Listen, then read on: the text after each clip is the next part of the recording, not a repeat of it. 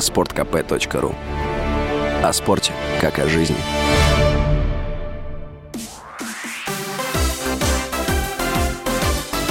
Новости спорта.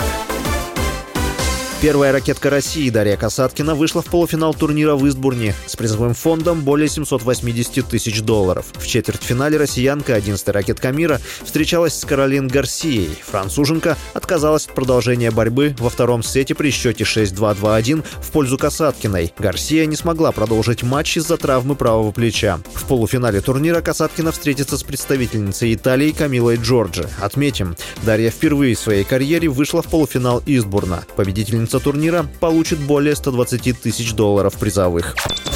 Олимпийский чемпион в танцах на льду Роман Костомаров показал видео с тренировки в больнице. Он опубликовал его в своих соцсетях. На кадрах фигурист выполняет махи ногами и отрабатывает подъем по лестнице. На ногах у него установлены протезы. Каждый день стараюсь делать что-то новое, но хочется уже бежать и прыгать, подписал видеоролик Костомаров. По информации журналистов, фигуристу сделали временные протезы, но уже заказаны индивидуальные и современные. Отмечается, что для консультации Костомарова по их использованию в московскую клинику приезжали специалисты специалисты из Германии. Костомаров попал в больницу 10 января с пневмонией и гриппом Б. Из-за продолжительного подключения к аппарату для насыщения крови кислородом и аппарату искусственной вентиляции легких у него началось отмирание тканей. По информации московского комсомольца, врачам пришлось ампутировать фигуристу обе стопы, затем голени обеих ног, всю кисть правой руки и несколько пальцев левой стало известно о рекордно высокой зарплате главного тренера сборной Саудовской Аравии по футболу Жоржа Жезуша. 68-летний специалист подпишет соглашение с командой в ближайшие дни. По условиям контракта он будет получать 10 миллионов евро ежегодно. Это самый высокий показатель среди тренеров всех национальных сборных в мире. Жезуш известен по работе в спортинге и Бенфике, которую трижды приводил к победе в чемпионате Португалии и дважды выводил в финал Лиги Европы. В 2018 и 2019 году он возглавлял Аль-Наср, Наср и вместе с командой выиграл Суперкубок Саудовской Аравии.